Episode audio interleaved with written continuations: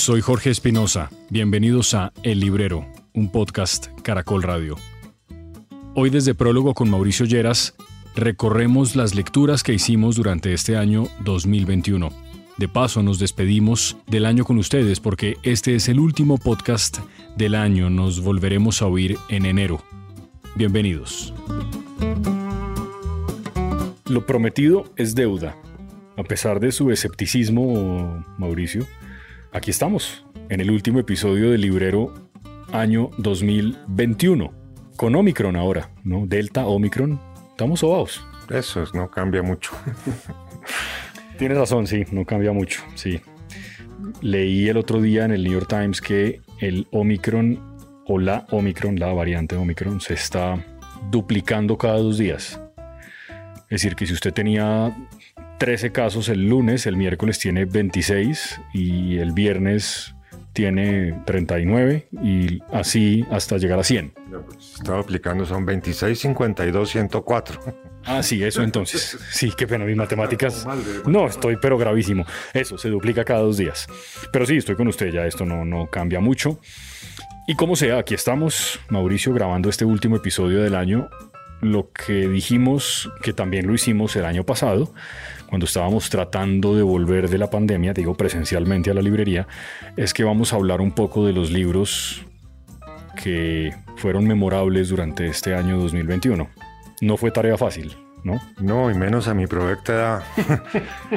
Yo todos los años digo, este año voy a coger una libretica y voy a ir anotando título por título, pero a mi proyectada se me olvida. Sí, claro. ¿Usted marca los libros que lee con fecha, como hacía alguna gente? Lo hacía hace muchos años, pero ya ni siquiera los marco, ni los subrayo, ni nada. Sí, yo tampoco subrayo libros, pero también los marcaba y ya no. Yo creo que esa es una buena costumbre. Pues por lo menos recordar uno en qué momento los leyó, aunque por otra parte, ¿como para qué sirve eso? Para nada. Para nada, sí, para nada. Pues me han regalado esas cositas de ex libris, de pegar, de sellar, de y ahí están guardadas todas entre la mesa de noche. Ay, hombre. ¿Cuántos libros recordó? ¿De cuántos quiere hablar hoy? Como usted me dijo que tenían que ser memorables. Ajá. Y, solo encontré tres. Ya. Tres. Encontré Clara y el Sol, que fue un libro que me, impactó mucho. Ishiguro. De Ishiguro. Encontré eh, Hamnet, obviamente, de mm, Maggie O'Farrell. Y finalmente encontré la de Arminori, que es La Musa Oscura. Eh, casualmente ayer vino un tipo, un buen lector que tengo, y me dijo, me encantó esa musa que me recomendó. y no, no recuerdo así como con afecto ningún otro libro. Eso no quiere decir que no, que no, que sean desafectos, pero le eché cabeza y le eché cabeza. Claro que esta época para recordar no es buena porque yo estoy como en otra cosa, ¿no? Entonces eh, estoy más pendiente de mirar qué se vendió, qué hay que reponer en la librería, qué pedidos llegaron, qué pedidos no llegaron, qué pasó con esto, con aquello, con lo otro, etcétera.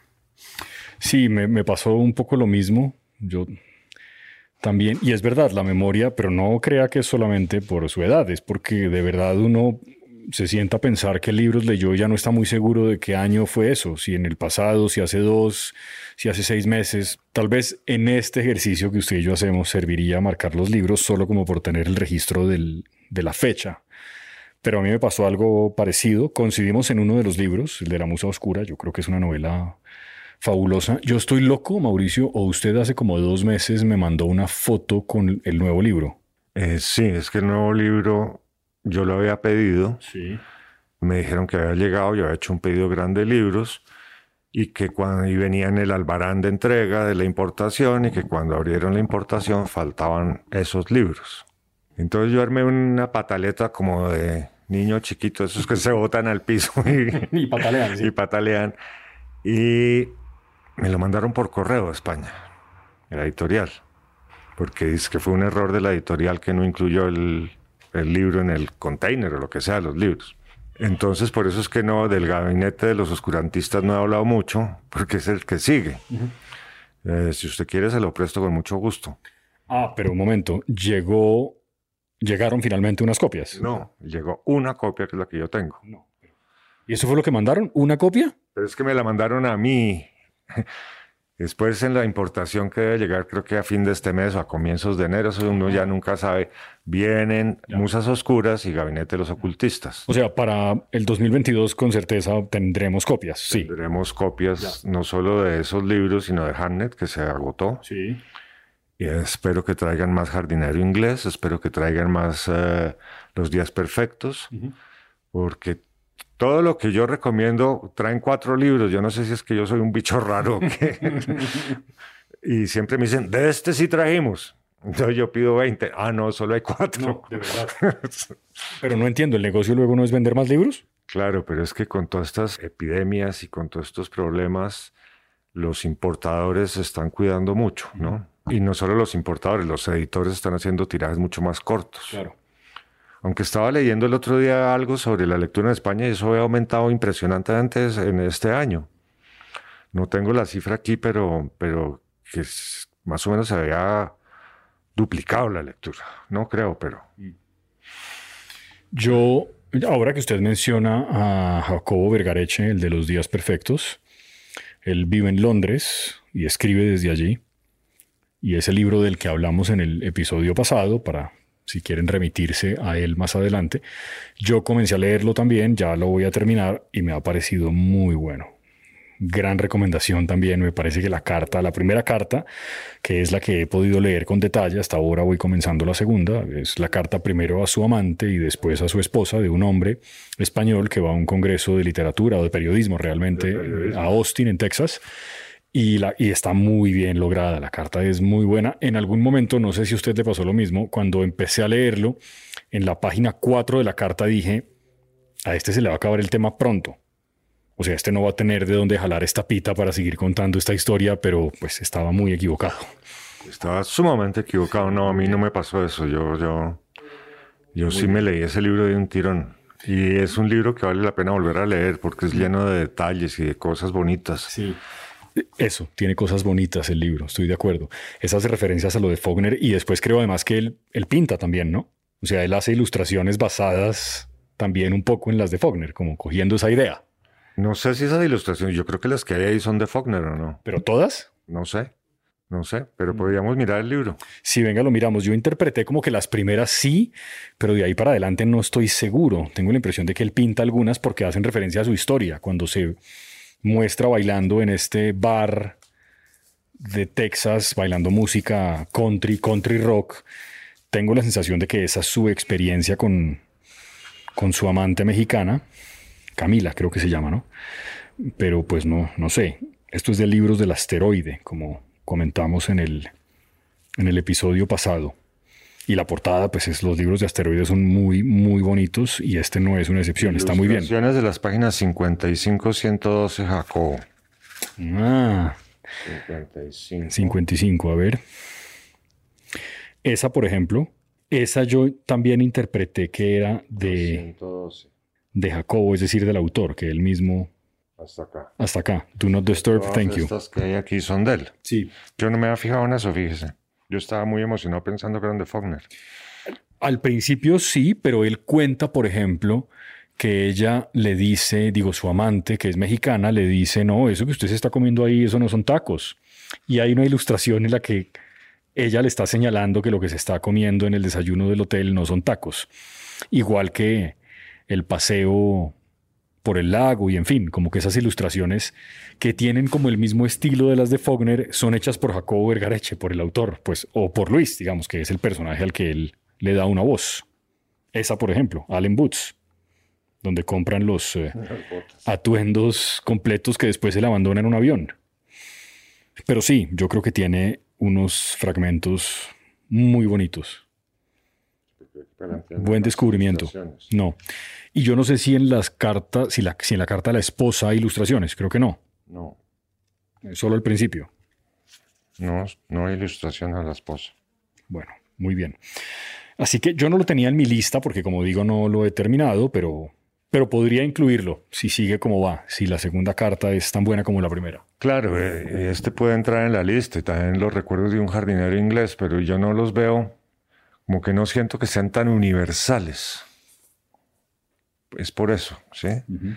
como que tienen un nicho de público muy específico. Ok. Es por eso. Hoy que estamos grabando este episodio.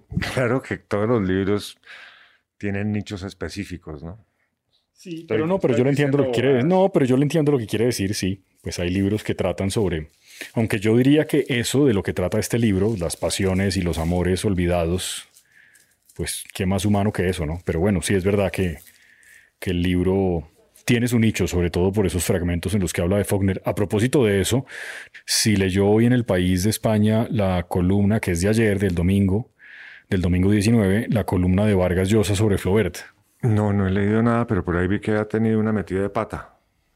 Pues es que me parece que lo que hizo fue copiar un ensayo que él ya había escrito sobre Flaubert para... Y básicamente lo que hizo fue, no digo fusilarlo, pero sí copiar el contenido en su novela para celebrar a Flaubert como el hombre que se inventó la forma de escribir la novela moderna, con el narrador que lo ve todo y lo sabe todo. Ese es el ensayo que él tiene sobre Madame Bovary que se llama El pez en el agua o algo así.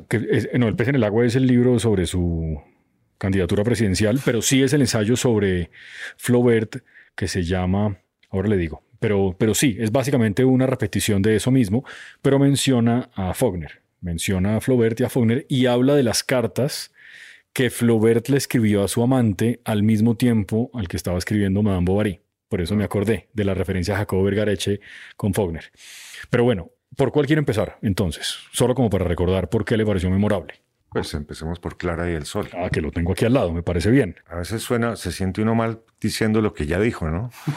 Repitiéndose a sí, mismo. Sí. Como Vargallosa con lo que usted me está contando. Claro, se repitió totalmente, sí. Pero, mm, como yo le dije a usted, eh, Ishiguro puso un listón muy alto en su carrera novelística. Que, carambas, cuando escriba la siguiente y lo supere, esa novela va a ser, la siguiente a Clara del Sol va a ser maravillosa. Pero esta que tiene, que es con, eh, con un futuro no muy lejano nuestro, sí, con los androides que cuidan niños o que acompañan a adultos mayores o, personas con cierta discapacidad, estos androides amistosos y hasta cierto sentido, hasta cierto punto, él juega ahí con ponerles sentimientos o la capacidad de sentir que tiene el humano. ¿sí? Y ese juego hace que haga una disección del sentimiento humano, de tal forma que uno lo pueda ir mirando y al mismo tiempo leyéndose uno a sí mismo en esta novela de, Clara y el Sol. Pues yo no voy a volver a contar cómo es la historia, porque ya la contamos una vez, la robot que cuida a una niña y esta niña se está enfermando y va a morir y gracias a la robot esta niña sale adelante y como la robot al final de sus días acaba abandonada en un granero donde botan los desechos de los robots.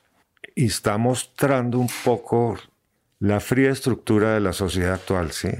El consumismo, hasta donde como que han ido prohibiendo ciertas manifestaciones que eran más comunes antes de llegar a toda esta sociedad tecnificada y consumista que, en la cual vivimos.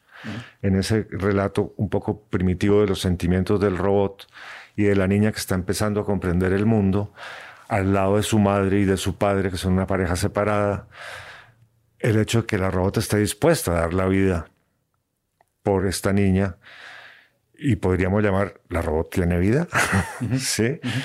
Tiene toda esa serie de interrogantes que son muy lindos y además lo acompaña con todos estos paisajes y por ejemplo esas escenas en el granero con la robot tratando de convencer al sol que es su fuente de energía, de convencerlo de que le dé la energía suficiente a la niña para que viva y todas esas escenas como cromáticas que hay ahí dentro del granero, conjugadas con el pensamiento de esta, de esta, de esta robot, eso es hermosísimo, eso es hermosísimo. Imágenes cromáticas, fue la buena manera de ponerlo. Yo no quiero extenderme más sobre esa novela, pero caramba, cualquiera que la lee va a quedar feliz leyendo esa novela. Es una novela muy profunda, muy llena de amor, muy llena de, de vida y hay vida a pesar de que hay un, una máquina, ¿sí? Una máquina que cuida a un humano, un humano que está al borde de la muerte. Y hay un niño que está excluido de toda esta sociedad, porque este niño no, no, no lo modificaron, entonces no fue a la escuela con todos los demás, entonces supuestamente es un niño que hay que rechazar pero es un niño brillante, es un niño que puede diseñar unos drones voladores como pájaros y hacer juegos y pensar para todo lo que pueden llegar a servir y llevarle sus proyectos a alguien que lo puede llevar muy lejos y ese alguien lo, desprecia porque le está intercediendo su madre, la cual fueron amantes, y ella lo mandó para el carajo. Todas estas cosas están ahí metidas, eso es muy hermoso. Entonces, primera memorable pues fue cuando usted me dijo que íbamos a grabar hoy y yo obviamente no le creí. Eh, esa fue la primera que se me vino a la cabeza. Es más, es que en el año entero me, lo he tenido dando vueltas en la cabeza y, y, a mucha gente se le ha comentado, a mucha gente se le ha comentado, a pesar de que la novela estuvo agotada mucho tiempo, llegó hasta ahora nuevamente. Okay. Bien, yo quiero empezar por Aurora Venturini, Las, primas. Sí. Esa es, no quiere decir que en el orden en el que yo las diga es porque en ese mismo orden me han impactado, es aleatorio, digamos, pero me parece que Aurora Venturini, Las Primas, escritora argentina, ya fallecida creo, hace un ejercicio narrativo muy impactante, muy, muy duro sobre la sociedad argentina, sobre el problema del aborto en esa sociedad y sobre la hipocresía que hay alrededor del tema. También un poco sobre el tratamiento que, se, que le da el mundo, no creo que sea una cuestión exclusivamente argentina, a las personas que tienen algún tipo de discapacidad también y la forma como enfrentan el, el mundo y el amor y cómo incluso los sentimientos más elementales se complican mucho cuando uno no es lo que el mundo espera que uno sea.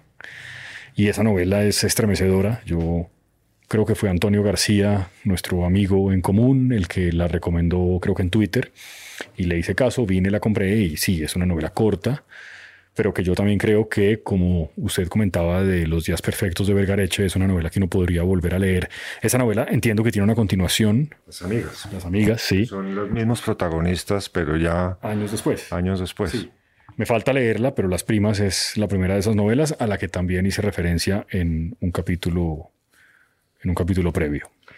¿Sabes lo que a mí más me, no me impactó, pero lo que más recuerdo de las primas, de muchas cosas, ¿no? Porque esa frase que suelta, ¿cómo se llamaba la pintora? Mm. Bueno, no importa.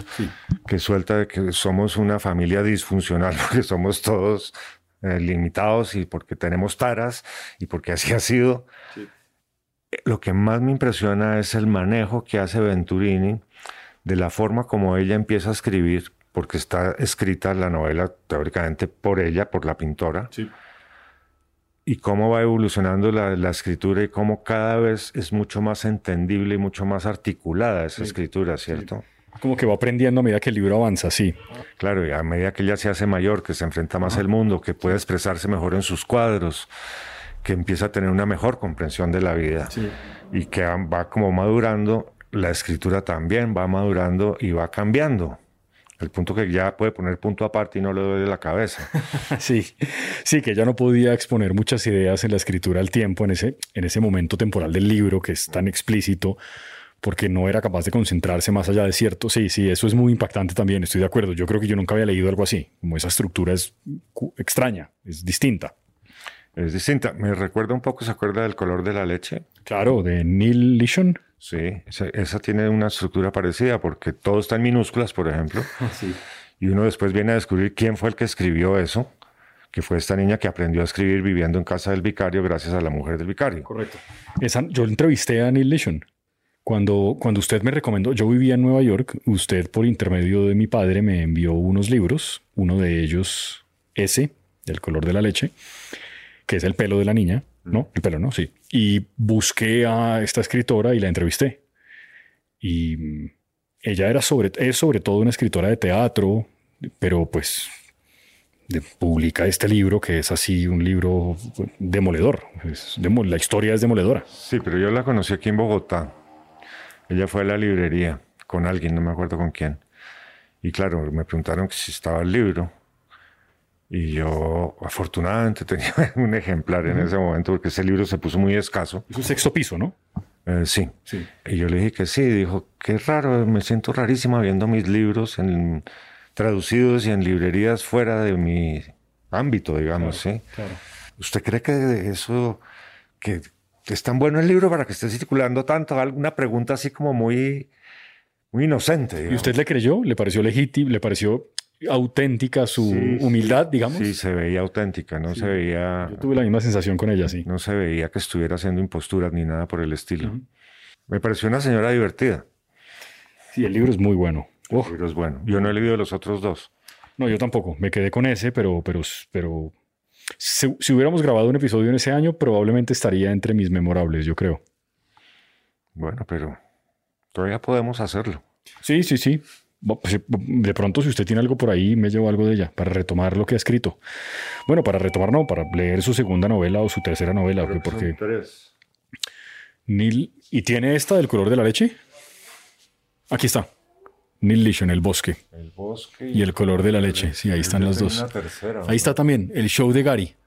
estás tú en este? Claro, que está un libro saltado por el otro. De Sinclair Lewis. Esto, tiene que estar mucho más para acá. En fin, Neil Lishon, entonces, bueno, ahí está, sí, de verdad. Ahora que, ahora que salió en esta conversación de manera inesperada, para quienes no la conozcan, por lo menos esa novela del color de la leche, yo creo que coincidimos en que vale la pena. Está muy, muy bien, muy bien. ¿Por dónde quiere seguir? Ah, ¿Usted ya acabó? Sí, yo creo que lo de Aurora Venturini, lo mismo que usted decía, yo creo que ya si quieren un poco saber más de esa novela, que es una novela que se lee, no sé si fácil, porque es una lectura que no es sencilla, no porque sea un libro complejo, es porque lo que genera en uno lo que ella está contando me, parece que es fuerte. Pero es una novela corta que se lee, sí, rápido y que, que vale mucho la pena. Ese es mi primer memorable. ¿Por dónde quiere seguir? Después será seguir por el segundo memorable. Sí. Vamos a hacerlo en orden cronológico y entonces eso le corresponde a La Musa Oscura. Sí, librazo. Un librazo que desafortunadamente se agotó. Eh, como estábamos conversando antes de empezar a grabar, pues tanto las editoriales como las distribuidoras en Colombia, las unas en España están haciendo tirajes más cortos y aquí están haciendo importaciones más reducidas y cuando uno descubre así una cosa que le llame la atención y que parece buena, entonces se agota. no, no le pregunté, ahora que usted me comentaba lo que había pasado con la importación del libro, ¿usted ya tiene una copia de la segunda luego? ¿Ya la leyó? Yo ya leí El Gabinete de los Ocultistas. Y estamos encaminados sólidos. Vamos muy bien. ¿eh? sí, vamos muy bien. Recordemos el personaje, Mauricio, solo como por traerlo de nuevo a la memoria de un libro del que ya hablamos. Bueno, el personaje es eh, un estudiante de Derecho cuyo compañero de pensión, más no de cuarto, es otro estudiante de Derecho. Este personaje es muy buen dibujante, ha hecho una gran amistad con el comisario de policía de Berlín, esto es Berlín 1865, y eh, lo llaman con frecuencia a que dibuje las escenas del crimen o las escenas de los juicios para los archivos policiales. Eh, y su compañero de pensión, que es un poco más alocado y menos calmado que él, eh, está haciendo sus primeros pinos en la fotografía, que en ese momento hasta ahora está comenzando con los daguerrotipos y demás. La vez que hablamos de la musa oscura, la novela inicia denunciando el crimen, sí, de una vez salimos de ese problema. El día que la mataron. y después describen el crimen más adelante. El día que la mataron y en unas pocas páginas nos describen al personaje que han matado. Sí, sí. Con una maestría impresionante. Y después viene el crimen, donde todos sabemos claramente quién es el asesino. Pero en el desarrollo de la novela, el asesino logra demostrar que él no es el asesino porque así tiene que ser un crimen perfecto. ¿Sí? Esto pues está lleno de aventuras que se cruzan, de romances del estudiante con la hija de un vicario ultraconservador. Sí, el Alejandro Ordóñez de la novela. Pero yo creo que Alejandro Ordóñez... No, este es menos que Alejandro Ordóñez.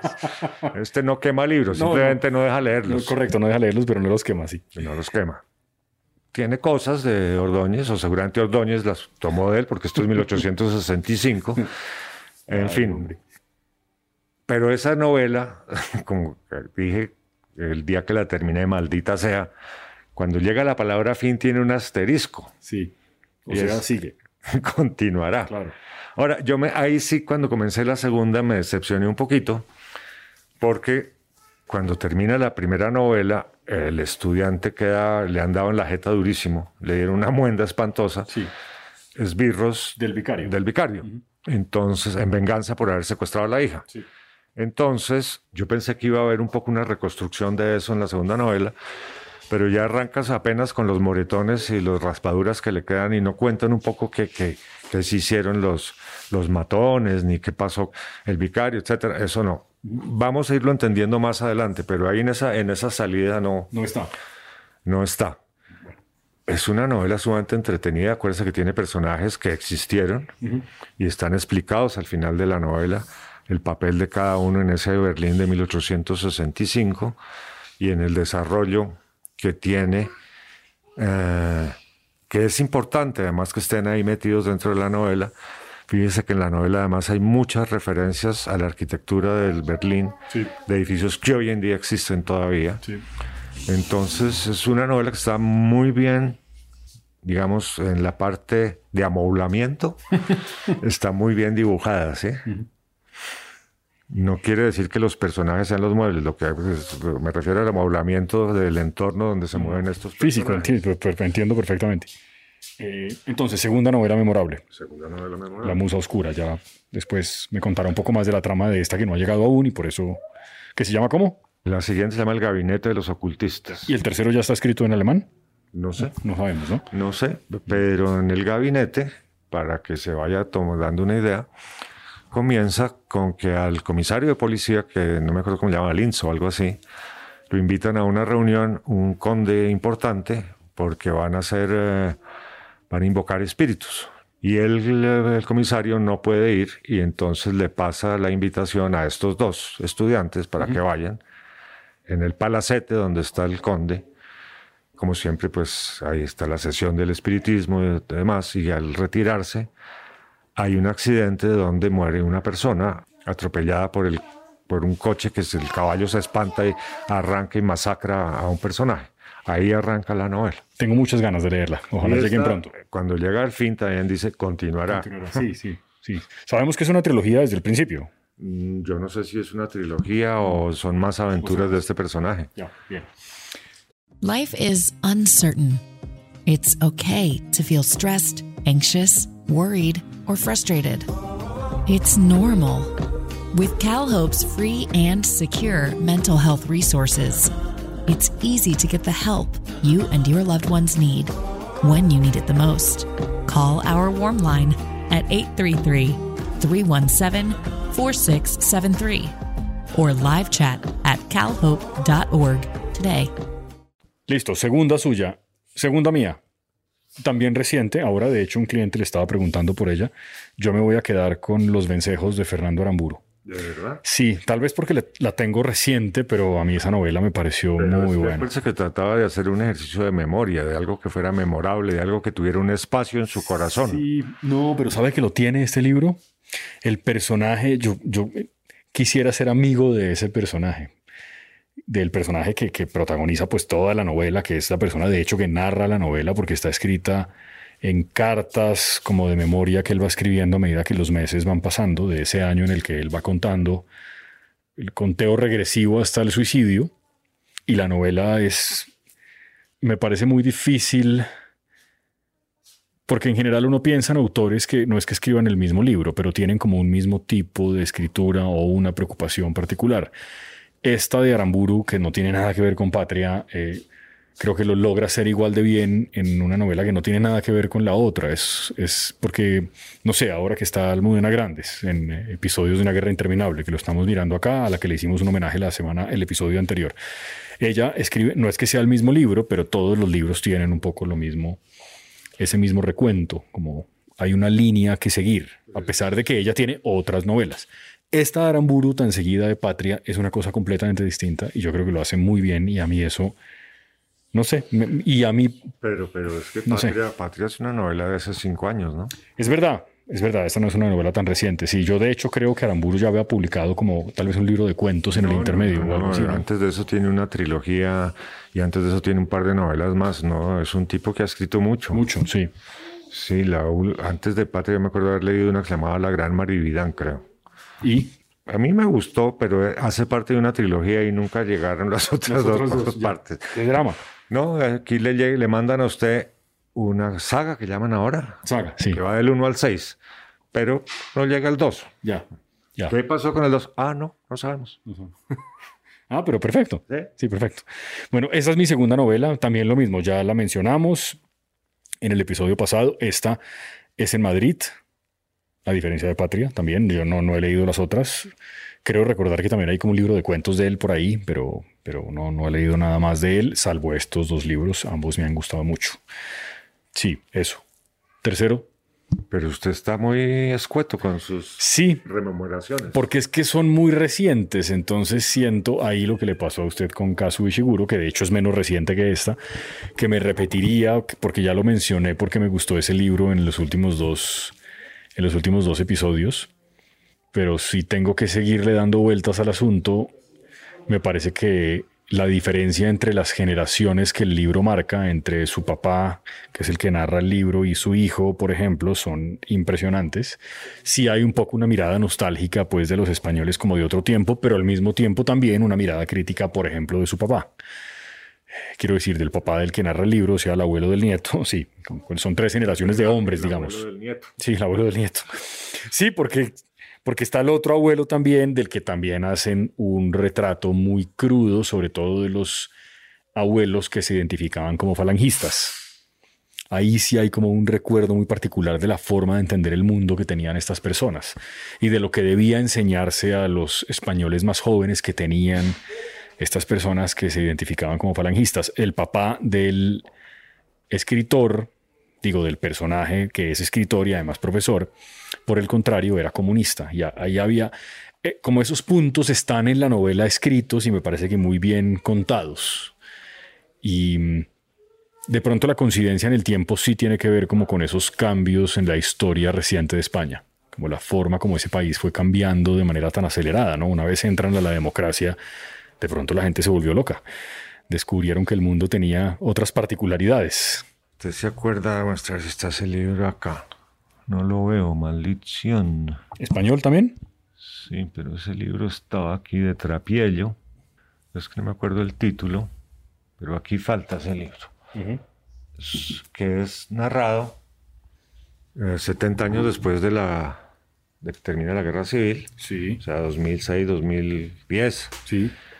Y habla un poco de esa cosa que usted me está mencionando, de la desbordada con la Uy, sí. democracia que se pone, que se pegan los españoles. No creo que eso sea un mito, creo que es una cosa cierta, eso pasó. Sí, es cierto. Yo Claro. ah, me acuerdo de un amigo mío catalán, nacido en Colombia, pero catalán y eso no se les quita, que fue muchos años después a España. Esto debía ser eh, fin- comienzos de los 80. Cuando volvió me decía, eso está, se salió de madre. Estos tipos son, van desfogándose por las calles, ¿sí? gritando. Sí, sí es. Sí, y yo no sé por qué, curioso, ahora que, que durante todas estas semanas que tanto se ha hablado de Chile por la victoria de Boric, yo creo que los chilenos... Boric? Boric, ¿no es? Yo creo que sí. Termina en CH. No, pero, pero creo que la forma que en Chile le dicen así, Boric, Sebastián Boric. Bueno, muy bien. Me quedé con la duda, pero estoy casi seguro. Yo hubiera pensado Boric. Boric, sí, pero no, creo que es Boric. Y en cualquier caso, lo que le decía es que me parece que los chilenos reaccionaron distinto, ¿no?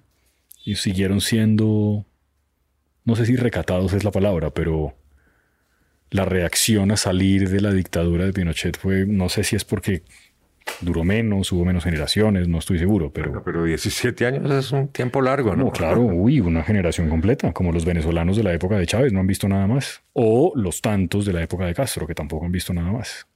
Hay generaciones que ya no. Unos ejemplitos. Unos ejemplitos así, y los que vienen criándose con Nicaragua, y de lo que nos salvamos aquí. Pero bueno, eso. Así que ese es mi segundo. Último, Mauricio. El último es Hamnet, Sí. de Maggie O'Farrell. ¿Alguna oyente nuestra nos escribió por Twitter felicitándolo a usted por esa recomendación. Creo que le pareció fascinante la novela. Yo pensé que nos habían felicitado era por la policía de la memoria. También, pero esta es una doctora, creo que trabaja como en neumología o algo así, que leyó Hamlet y le fascinó. Ah, sí, ya sé quién es. Ella que nos oye siempre. Sí. Gracias por oírnos. Es que es una novela absolutamente magistral. Curiosamente, ayer estaba viendo en el tiempo del domingo las lecturas de personas que recomendaban un libro, fulano recomienda este, de personas muy, muy prestantes todas, Sí, sí. y no vi que ninguna recomendara Hamnet. Es que está, de pronto porque está recién llegada, ¿puede ser? ¿O no es tan Pero recién es que llegada? Eran, eran personas no solo colombianas, Ah, ¿sí? ya. Eh, Irene Vallejo, por ejemplo, creo que recomendaba Los Abismos de Pilar Quintana. Y había otros que recomendaban libros en inglés, etcétera. Bueno, volvamos a Hamlet entonces. No está en algunas de las listas de recomendados, pero yo a usted lo he visto creo que pocas veces tan entusiasmado con un libro que, que ha leído tan recientemente. Y eso me hace pensar que realmente es maravilloso, pues muy, muy, muy bueno. Pero usted no lo leyó al fin. No, yo no me lo llevé porque la última vez que estuve acá terminé llevándome el de Jacobo Vergareche, Los Días Perfectos, y ahora, esta semana, comencé a leer al Nobel que pues acaba de, de llegar, le contaré en enero qué tal me pareció, porque no, no he leído sino unas cuantas páginas, así que no la, la respuesta es no, no alcancé a llevármelo, así que no lo he leído, pero pues como le decía, sí hay oyentes que creo que han agradecido la recomendación. Pues mal hecho no haberlo llevado. Tienes razón. Mal hecho no haberlo leído. Es una de las novelas que yo creo que más me ha impactado en las lecturas de este año. Sobre todo mm, la segunda parte de la novela. Yo no sé cómo se pueda poner en palabras todo lo que sentí con ese libro cuando, cuando lo leí. Yo ya le dije aquí la vez pasada que, le- que leímos, que, que hablamos, que esa novela, la única alusión que tiene a Shakespeare es antes de que empiece la novela. Y en el resto de la novela simplemente se menciona a ese individuo, profesor de latín y, y como filósofo que no sirve para nada y todo el mundo le dice a la mujer que cómo se fue a casar con él, que eso sí es lo peor que ha podido hacer en su vida. Y que se la pasa por allá en Londres diciendo que está en los corrales y que qué va a hacer él por allá si él no es un bueno para nada. Eh, y la primera parte de la novela está más enfocada, digamos, hacia la mujer, hacia Agnes, que se llama así en la novela, aunque el nombre real de la mujer de Shakespeare era Anne. Y al final hay una explicación de por qué se llama así en la novela. Y bueno, era una mujer que eh, lo que llamarían hoy yerbatera, conocía muy bien el bosque, las plantas del bosque, para qué servían, y ella atendía y recetaba en, en su casa en eh, Stratford-on-Avon. La segunda parte, que es, eh, arranca con el entierro Del niño. del niño de Hamnet, es absolutamente preciosa, es magistral, porque la familia queda destrozada con esa muerte. Él, ella y las dos hermanas que sobreviven. La melliza, por ejemplo, camina por el pueblo tratando de encontrar la sombra de su hermano o algo de su hermano y va y camina y mira y mira y siente que lo ve por ahí. Susan, que es la hermana mayor, es la que menos afectada está, pero, pero está muy afectada, pero es la que lleva un poco las riendas de la familia. El eh, filósofo y bueno para nada está triunfando en Londres y tiene dinero, entonces le compra una gran casa a su familia con un solar muy grande donde pueden cultivar las hierbas que la, en las cuales la esposa es, es eh, experta. Pero esa parte del entierro del, de Hamnet es que realmente yo no sé cómo describirla. Yo la describí la vez pasada y la sigo describiendo así cuando alguien me pregunta, que es como tener una copa de vino, de vidrio muy, muy fino, es que uno le da miedo tocarla porque se va a romper. Pero tiene un chorro de agua fresco adentro. Esa es la sensación que a mí me dio. Es absolutamente magistral esa primera parte de, de la segunda parte, ¿sí? Eh, la parte del entierro, los sentimientos de ella. Y después los sentimientos de ella de ira cuando se entera que su marido en Londres va a estrenar una tragedia que se llama Hamlet. Y se va dispuesta pues a, a dar cuenta de él, más o menos, lo va a masacrar.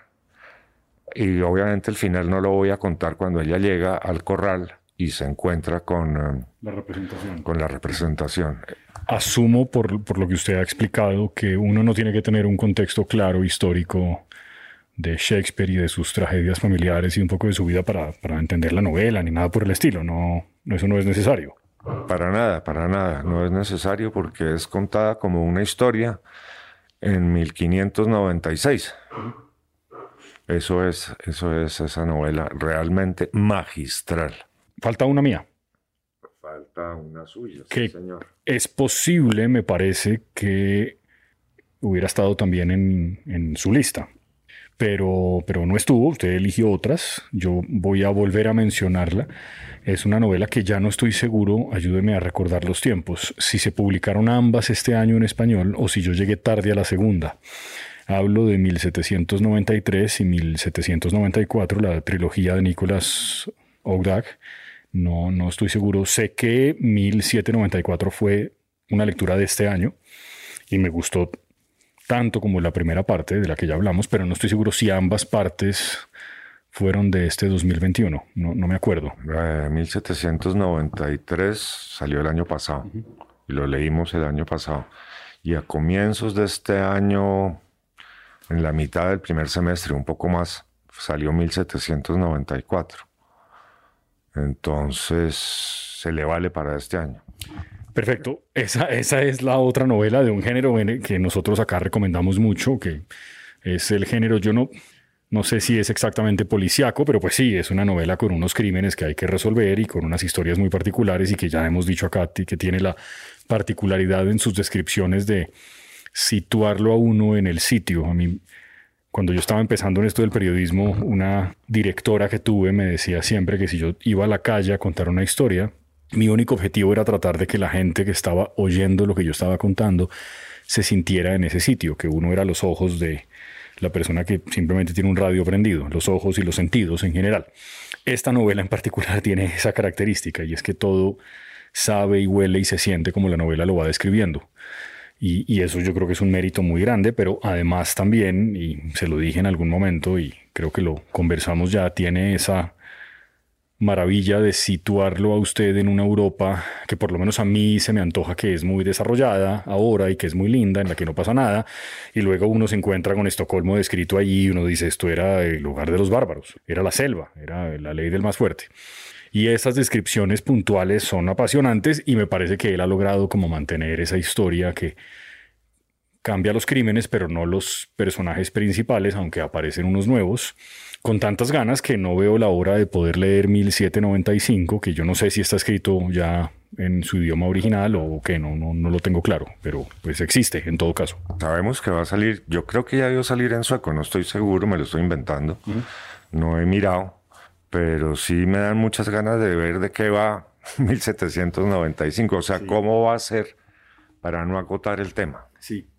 Exactamente, eso me parece lo más complicado en general de las trilogías, ¿no? Como la idea de que uno se sienta a escribir un primer libro que luego va a tener, yo no sé si eso además es un ejercicio consciente, si uno se sienta pensando, esto es una historia que yo voy a contar en tres partes, o si la primera parte, cuando se termina, me imagino que hay de las dos cosas, ¿no? Gente que lo planea así, que son escritores que tienen como un mapa mental muy claro y otros en cambio que un poco se lo encuentran por el camino, pero este en particular me da la sensación de que está planeado así, para contarse así, en tres partes.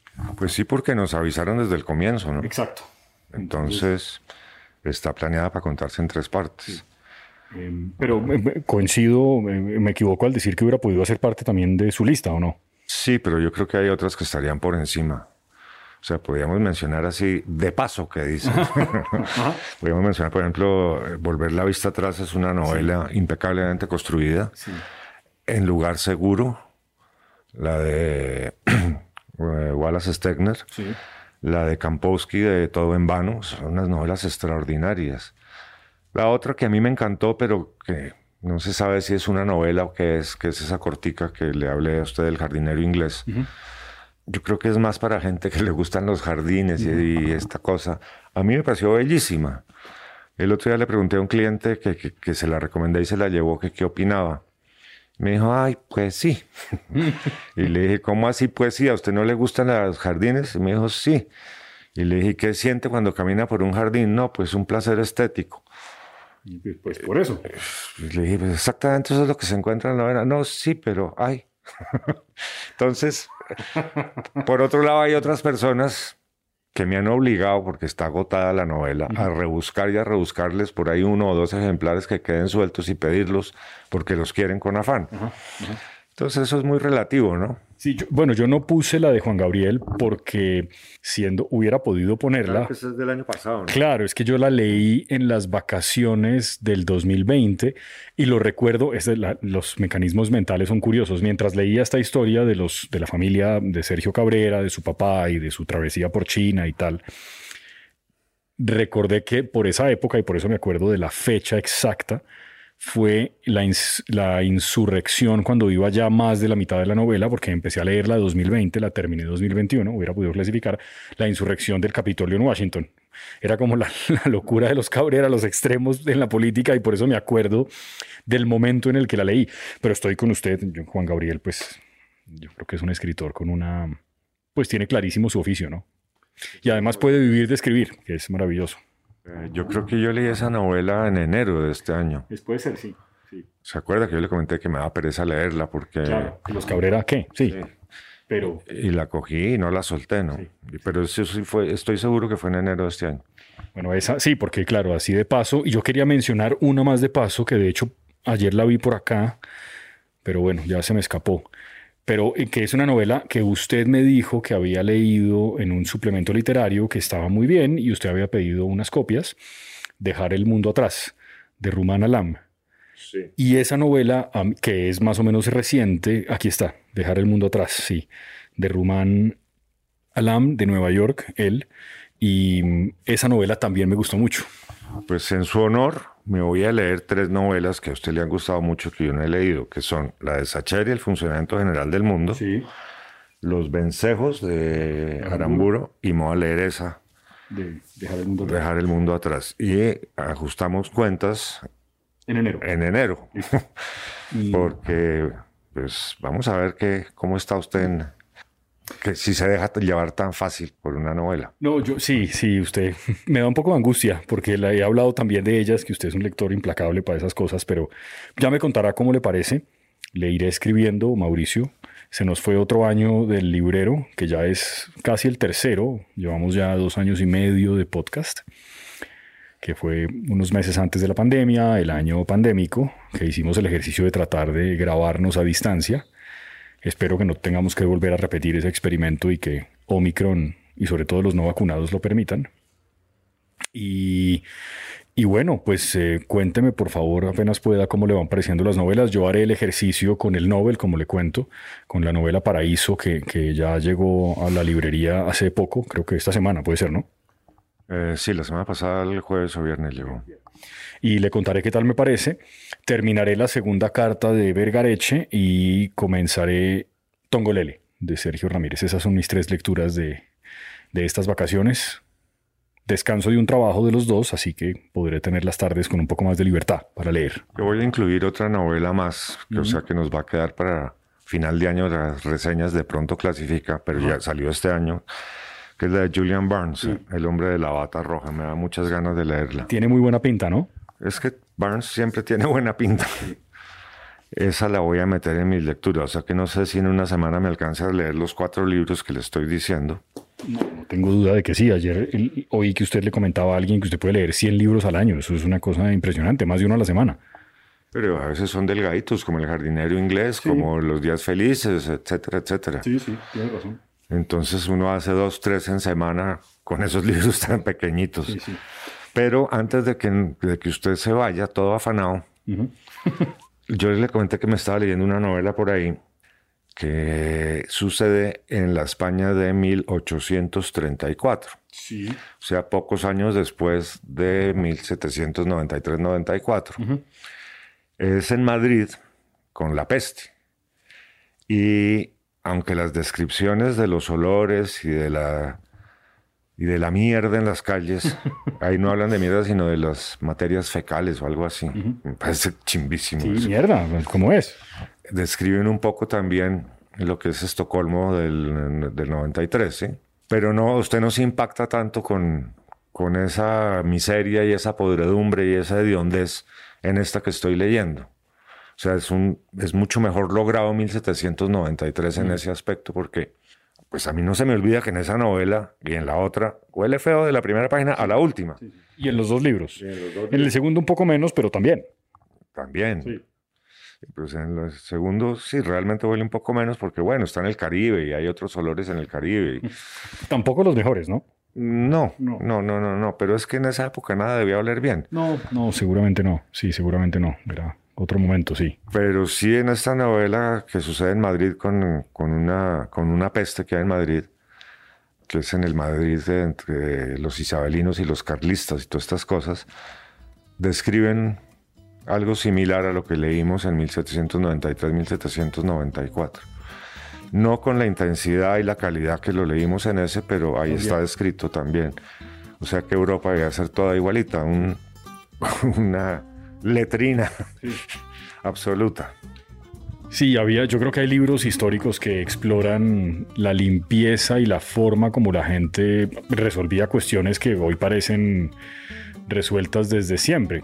Por ejemplo, eso, el desecho orgánico, la mierda, el pipí, que hacía uno con eso, cómo, dónde, porque los baños son un invento más o menos moderno, eso no, como los conocemos hoy, pues quiero decir, eso no es una cosa, el retrete no es no sé qué año de, invento tendrá, pero no es muy viejo.